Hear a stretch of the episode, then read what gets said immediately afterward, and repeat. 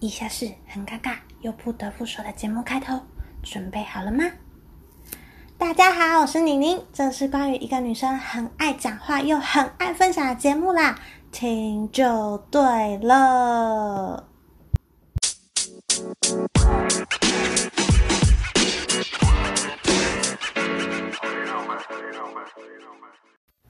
嗨嗨，欢迎回到 C N N 好奇宁宁的频道。节目一开头就觉得今天声音怪怪的，其实也没有怪啦，就只是平常讲话，嗯，应该说之前录 podcast 的时候都比较兴奋，然后紧张，所以声音都会特别的高亢，然后快速。可是因为今天我刚刚跟朋友刚刚在聊天，然后就突然回到家之后，发现这个状态有点平稳稳定。就比较不紧张，就我拿起麦克风的时候，呃，是呈现一个啊，我好想讲话，但是呃，也不会有过多情绪的状态，所以我想说来录录看 podcast，不知道效果怎么样。这样好，希望大家再给我回馈，不知道这样的宁宁大家有没有比较喜欢？然后上礼拜呢，大家有没有去做那些心理测验，然后了解一下自己那种性格的比重比较多呢？啊，我个人蛮期待今天要分享的内容，因为比较实用。讲这种话感觉会被打。上礼拜感觉好像不实用，也没有啦。上礼拜就是介绍，然后这礼拜就是实用性，就是跟生活比较用得上了。那上礼拜的内容，如果有人没有听的话，我就做个懒人包，简单的回顾一下好了。哈，上礼拜呢讲到的就是依附理论嘛。就是在说一个十二个月到十八个月大的婴儿，然后在跟妈妈相处的反应，然后还有妈妈若离开小孩子，那么妈婴儿对妈妈的反应会是怎么样？然后去做一个记录跟观察。最后呢，专家就是把呃这些记录跟观察分成四个分类，然后给这四个分类都附上一个名字。分别是安全型、焦虑型，然后逃避型跟混乱型的依附人格。后续啊，就有一些心理学家就有更深入的研究，发现这些人小时候经历的这些依附关系，应该说他们的反应会直接影响到他们长大对恋爱的态度，因为他们会对妈妈的方式跟对另一半方式会有点一样。嗯。那我们上礼拜讲到了四个人格嘛，大家还记得他们的特性是什么呢？嗯，我相信一定有些人忘记了，所以呢，我还是有做一个懒人包给大家。我记得上礼拜最后嘛，我有用动物的感觉去形容他们，所以我一样就用动物的感觉帮大家复习一下。那安全型应该就是很简单，我不用做复习，大家应该也可以联想到吧。它就很像一只你养了很久的狗狗嘛，你很爱它，它也很爱你，然后你很信任它，它也很信任你，就双方都可以很直接的表达自己的情绪，开心就靠近你，然后不爽就汪汪咬你这样，然后跟它相处就是很自在。焦虑型呢，就像一只刺猬，没有刺的时候就感觉啊好可爱哦，想摸摸，然后很好亲近，但是它情绪来的时候啊，身上的刺。不仅会刺伤自己，就连这些外面想要关心他、靠近他的人啊，也会被他刺伤。然后逃避型，就像在水里的鱼，想抓都抓不住。说到这个呢，呃，我就有跟朋友讨论这个，然后他就回应我说：“嗯，死掉的鱼很好抓。”然后我就愣了三秒，我就大笑，就嗯，好像蛮有道理的耶。我自己笑了很久，然后这个冷笑话就分享给大家。好，呃，下一个 混乱型，就是像黑猩猩，就不断的好像在跟自呃跟自己打架的感觉。呃，原因是因为有看过一篇文章嘛，他就是说成熟的黑猩猩嘛，它基本上是没有什么天敌，就在小时候的时候会呃被猎豹攻击。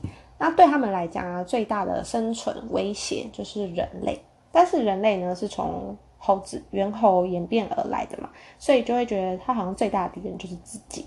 然后，呃，就跟混乱型依恋的人有点一样，就是感觉很复杂，然后很混乱这样。讲完这四个类型，应该有勾起大家的回忆了吧？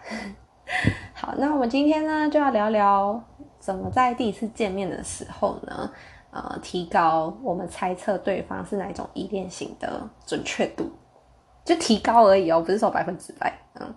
然后，因为混乱型的人格表现方式跟回避型还有焦虑型可能会有很多的重叠，而且又加上混乱型的人格啊，其实争议性比较高。所以我们今天呢，就直接先去除它。我们主要就环绕在安全型、逃避型跟焦虑型，这样大家比较不会搞混。好，那要怎么样提高我们猜测它是什么型的准确率呢？我们可以移到三个指标，对，就三个。第一个呢，就是当你们第一次见面的时候，你们对话的流畅度；然后第二个是你们聊家里的事情，看可以聊到什么程度；第三个呢，就是以往的情史。简单来讲呢，共同点就是跟他聊比较隐私的事情，对方买不买单啦。那第一次跟。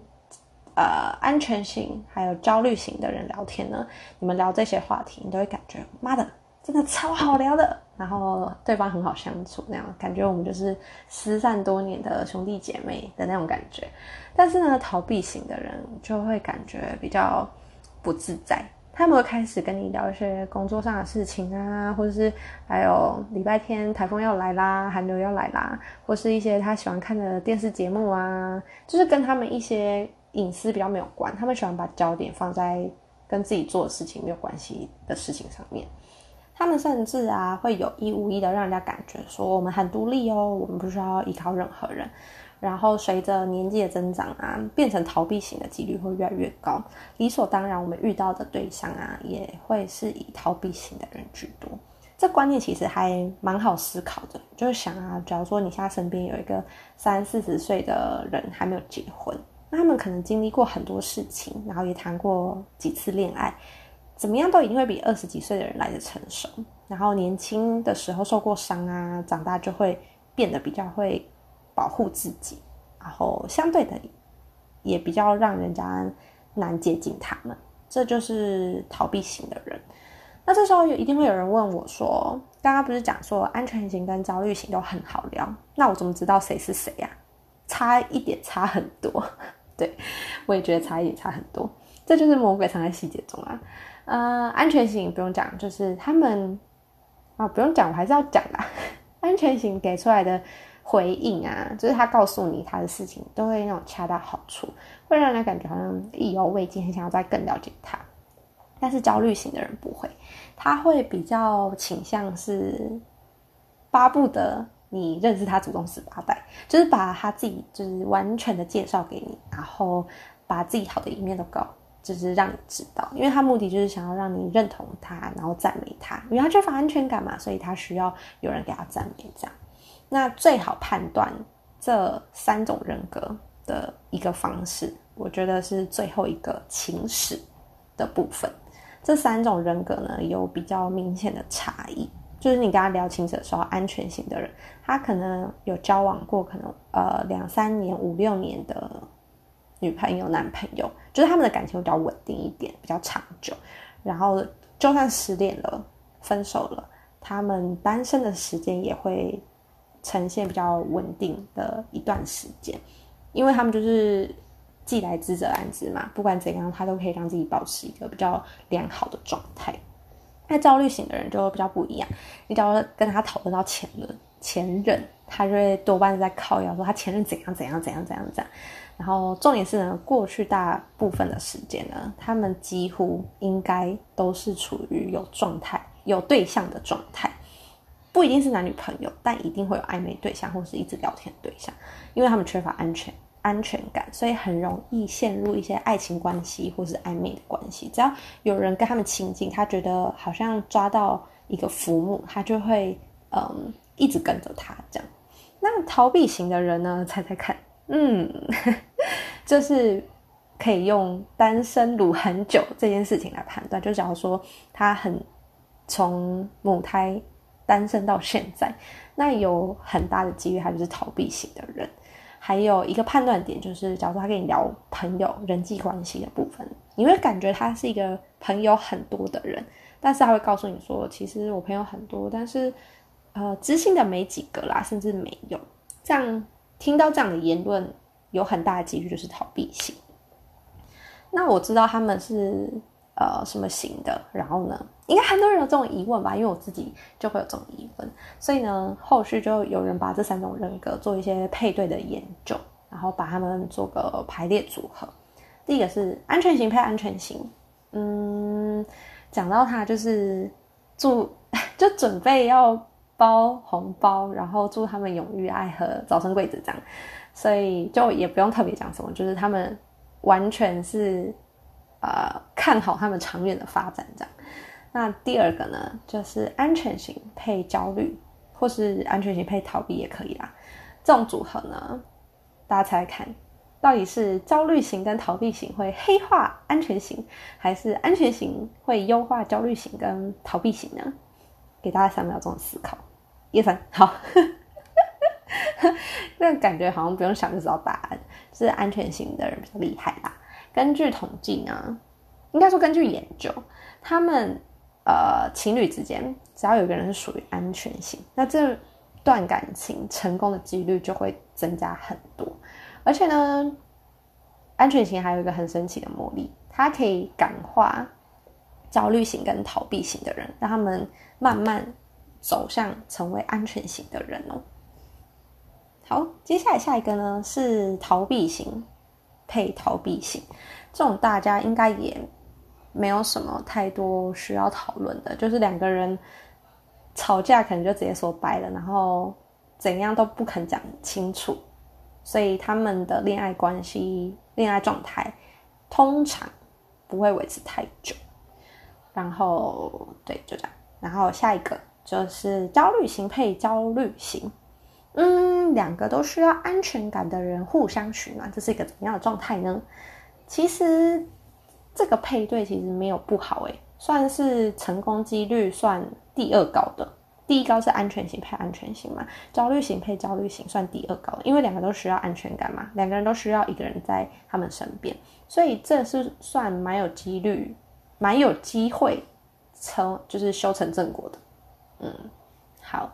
那最后一个呢是焦虑型配逃避型，这个呢是比较会多花一点时间去讲，因为呢这是专家认为最糟糕的组合。怎么说呢？因为焦虑型依恋的人啊，就想要跟逃避型的人亲近一点，但是逃避型的人就是不想让他太靠近，然后两个人吵架的时候呢，反应就会完全相反。为什么呢？焦虑型啊，我们前面不是讲他控制欲很强，当他发现呃他的另一半好像快走的时候，他就会想要极力的控制他这样。然后逃避型就是啊，你离我远点，我想要赶快跑，这样就会变成一个你追我跑，你追我继续追，然后你就继续跑，那你跑更远，我就要追更远的那种恶性循环这样。那最有趣的事情，为什么这个这么多人讨论？然后嗯。专家觉得这是最糟糕的组合呢，因为呢，焦虑型跟逃避型的人哦，有点像是欢喜冤家，有欢喜吗？好像也没有，反正就是呃，换个说法好了，冤家路窄。呃，好在我觉得冤家路窄比较贴切。他们两种性格的人呢，往往往会互相吸引，不知道为什么，这个专家也无法解释。然后也是有一种解释说，呃，解释说法是说，逃避型对逃避型的。人而言，呃，焦虑型的人比较黏，然后依赖性比较重，所以可以让他们就是展现更加相信自己，呃，很独立，然后很坚强这样。然后对焦虑型的人来说，逃避型的人可以更加 相信伴侣的承诺不可靠，然后相信他们自己是对的。这一段话呢，我可以告诉大家，我是看着稿念的，因为这句话其实我有点不太理解，但是因为专家都这么说了，我只好念给大家听。然后这种组合呢，更深一步的研究就是说，如果逃避型的人是女生，配上焦虑型的男生，那么非常容易在三年内。分手为什么要顿这么多呢？因为我觉得它重点很多，就是逃避型嘛，限定要女生焦虑型限定要男生，然后非常容易在三年有一个数据哦，给你一个三年的数据里面分手。我觉得能给出这样的呃选择，是算选择吗？就是很笃定的告诉你是男生女生，然后几年一个这样的数据来说，就代表说呃这个大数据真的很多人这样，所以我觉得还蛮可考的，提供给大家参考。这样好，那我们继续哦。刚刚讲到焦虑型跟逃避型，就是你追我跑这个模式嘛。嗯，模式 好，这四个字呢，我觉得感觉焦虑型的人，呃，会中枪。就是当你听到的时候，你会觉得看好有共鸣，很有感触的感觉，就会觉得说，对啊，我明明这么关心他，然后我也知道他爱我啦，可是就是还是觉得有一种距离感，那你也说不出来是什么，然后跟你们讲。这种感觉呢，我超级懂，因为我学生时期的时候是一个重度型的焦虑型人格，重度的焦虑型人。那我现在有往安全型的地方发展啦。哦，有数据的，有数据的，不要觉得我在胡乱说什么，在做这个主题，然后自己胡乱自己是安全型，要什么表现一下自己的形象这样。没有，我真的上一次做那个心理测验吧，我焦虑型可能是。就满分是二十好了，焦虑型是八，然后安全型也是八，然后逃避型是四，这样就是他们是一个平衡发展。然后我做了好几个，然后有有些说我是安全型，然后有些人说我是焦虑型，这样。呃，不管怎样，我觉得比以前我刚知道这个理论的时候，我去做一面倒都是说我是焦虑型，现在就是有往安全型发展，我觉得算是不错了。然后想知道我是怎么做到的吗？好，我要告诉你喽。所以有人觉得不想知道啊，不管啦，我知道讲。嗯，以前呢，我为了感情，我有去做过心理智商，嗯，是不是觉得很压抑？然后我每次去的时候，都会在诊间里面大爆哭。然后那时候的咨询师，他又比较，我我觉得他很不懂我。他都会用比较学术的方式，就是很生硬，就是教科书上面的方式去开导我。但是我还是会多少受，就是他讲到某几个点的时候，我还是会就是自己去脑补，然后就会把自己情感放进去，然后就大爆哭这样。好，这是题外话。他那时候就有跟我讲说什么要把生活重心放到自己的身上，不要都把生活重心放到另一半身上。那我心里就想说，靠腰，我就是自己转移不了啊，所以我才来这里找你啊，对不对？那我自己实验下来，然后还有就是咨询师给我协助，有一个办法，我觉得还蛮有用的，所以今天就是分享给大家一个嗯调整自己的方法。就是那时候他有叫我每天写下自己的心情，就是每天写日记啊，不用太多，就可能五十个字、一百个字，anyway，就是可能一句话也可以，就是每天写下自己的心情，然后还有把内心的想法写出来，然后写到后来的时候，你就会发现说，其实我在意的事情好像就没有这么重要，没什么大不了的感觉，就是因为我们会脑补嘛，焦虑型的人会。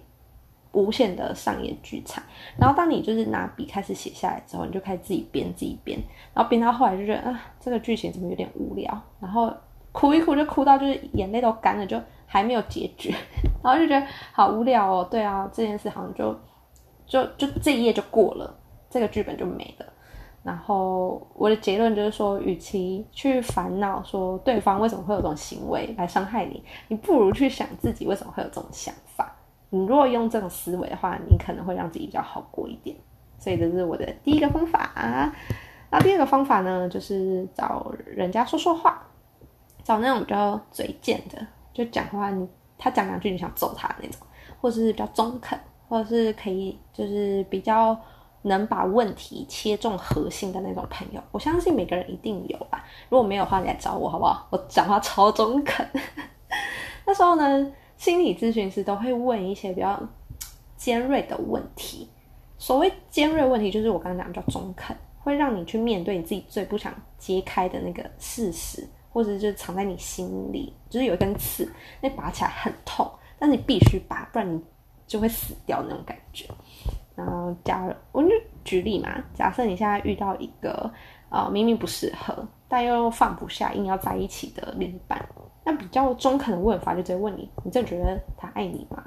然后这时候就会反驳说：会啊，他真的爱我啊，他真的会为我做很多事啊，他会帮我买早餐，然后他会接我下班下课什么的。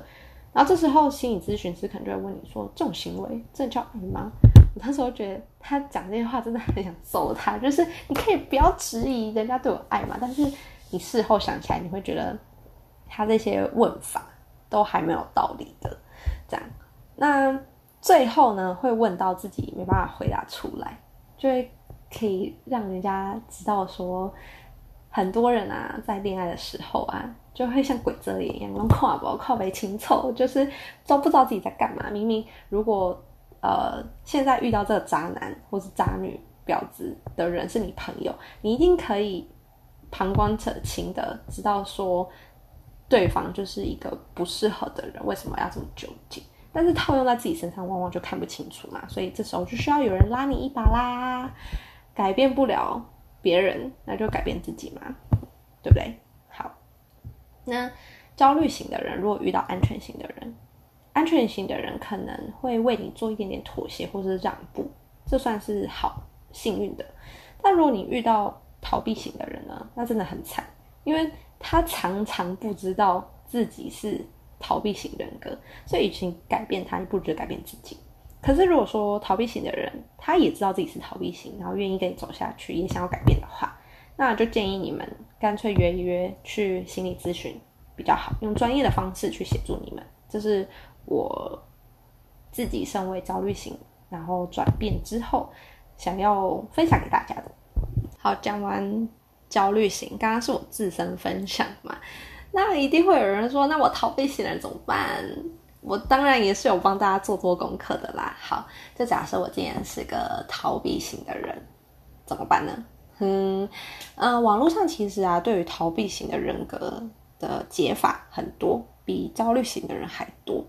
然后我有挑看到一两个觉得还不错的方法分享给大家。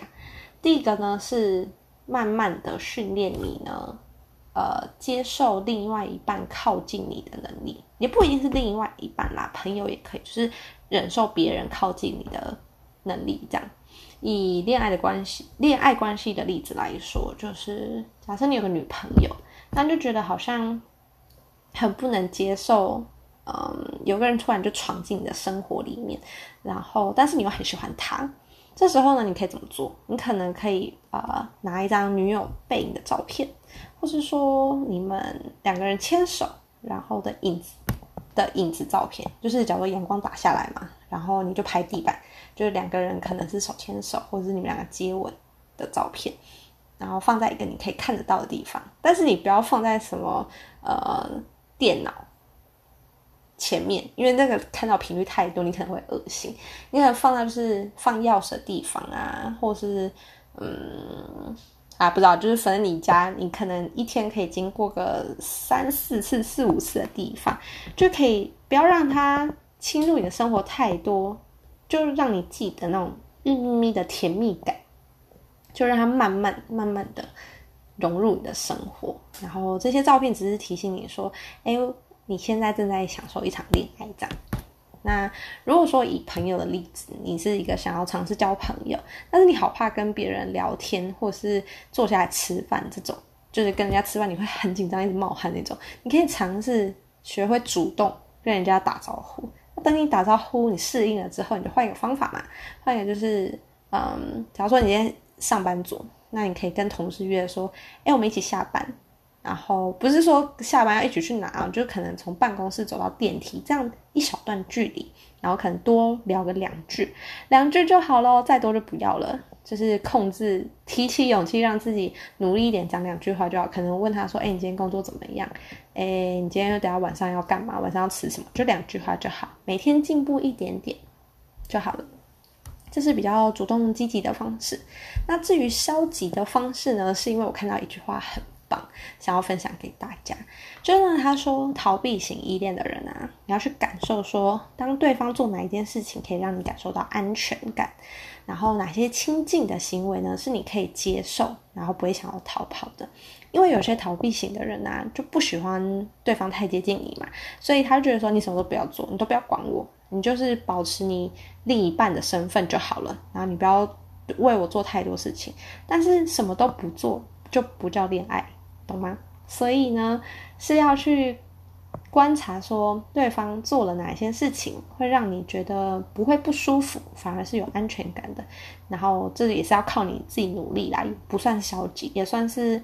比较嗯被动，但是你自己要去努力的一个方式，因为这样对方才知道可以用怎样的方式来接近跟爱你哦。好，那最后最后呢，嗯，就提一下说，前面有讲到嘛，安全型的人可以带着焦虑型跟逃避型的人变正正向。我要跟大家讲，这是真的哦，因为呢，我刚刚有讲嘛。之前学生的时候，我没有意识到自己安全感严重不足，然后还有控制欲，甚至还有情绪勒索。直到呢，就是我之前跟大家讲，就是我那个超级安全感的男朋友，就是跟我讲这件事情之后，我才发现啊，原来我这种状况哦。然后他有一次就我们在聊天，深夜对谈，不是变态那种，就是很认真的在聊一些呃，可能未来规划啊，就是比较严肃的事情，然后就跟我讨论到这件事情。他就说：“嗯，我是个焦虑型的人，而且他没有叫我做测验，他就是完全依照我的行为，然后讲话方式，然后去判断这样。然后他知道之后，他完全没有退缩的意思，他反而是就是常常会让我换个角度去思考啊，然后让我变得更好这样。那为什么会提到这个呢？原因是因为根据统计，又是统计，我们节目超喜欢根据统计、根据研究、根据专家说，因为我觉得做很多都是呃别人就做出来的数据嘛，比较有可信度。好啦，这题外话就是说，世界上啊有很多的人，不是很多的人，大部分的人基本上都是安全型的人哦。所以如果你测出来你自己是安全型的人，但我觉得好像安全型不太会做这个测验好，不管啦，就是你对自己想要更了解自己多一点的话，你可以去试试看。就是发现你是安全型的人呢，那恰巧你的另一半他不是安全型的，我希望呢你可以帮帮他们，因为呢逃避型的人在他们内心里面呢真的很孤独，然后他们假装独立，装装的很辛苦，然后焦虑型的人呢心里面那些负面的剧场啊，他们写剧本啊。然后上演啊，也演得很辛苦，所以我希望如果你是安全型的人呢，可以帮帮这些不是安全型的人。我们今天的分享啊，就到这边啦，希望有帮助到正在收听的你们。好啦好啦，那最后最后要到了好歌分享时间。今天这首歌呢，是因为一句歌词，所以我才把它放到节目来分享给大家。就是张惠妹的《我要快乐》，嗯，大家有猜到哪一句歌词吗？不卖关子，就是它的副歌第一句：“我要快乐，我要能睡得安稳。”就是觉得好像不是这首歌？我清唱给一句好不好？想听吗？不管你就是要听，就是我要快乐，我要能睡得安稳，就是这句啦。因为那时候我就想到，我其实。边骑车，然后就想到说，我这集 podcast 要放什么歌，然后我就想起来之前恋爱的时候常常会睡不好嘛，所以就想要就想突然想起这首歌，就觉得说人跟人之间相处最重要就是快乐，然后谈恋爱嘛，就是为了要晚上更好睡，呃，这不是在讲变态的意思，就是因为呃幸福然后快乐，所以比较好入睡。怎么感觉越讲越歪？好，不管怎样，就是啊，一个人快不快乐呢？就看他睡得好不好就知道了。那我们不要为了一个人，然后变得不快乐，睡得不好。所以呢，我希望这首歌让啊正在为感情烦恼的人呢，呃，一个出口，就是你要记得哦，你睡得好，然后你快乐的话，这才是一段有意义的感情。就这样。那，嗯，今天的声音应该感觉比较稳定了吧？其实我一点都不紧张。你可能你们可能听起来我有一点没精神，其实我现在精神超好，就是可以再去唱个三天三夜之类的。嗯，但是我觉得今天的状态很适合讲这个主题，就是带一点心理鸡汤给大家，然后也比较不会感觉我在。玩乐，好啦，就是希望今天的内容大家都有吸收到，然后有成长到。那我们下礼拜再见喽，拜拜。还是一无所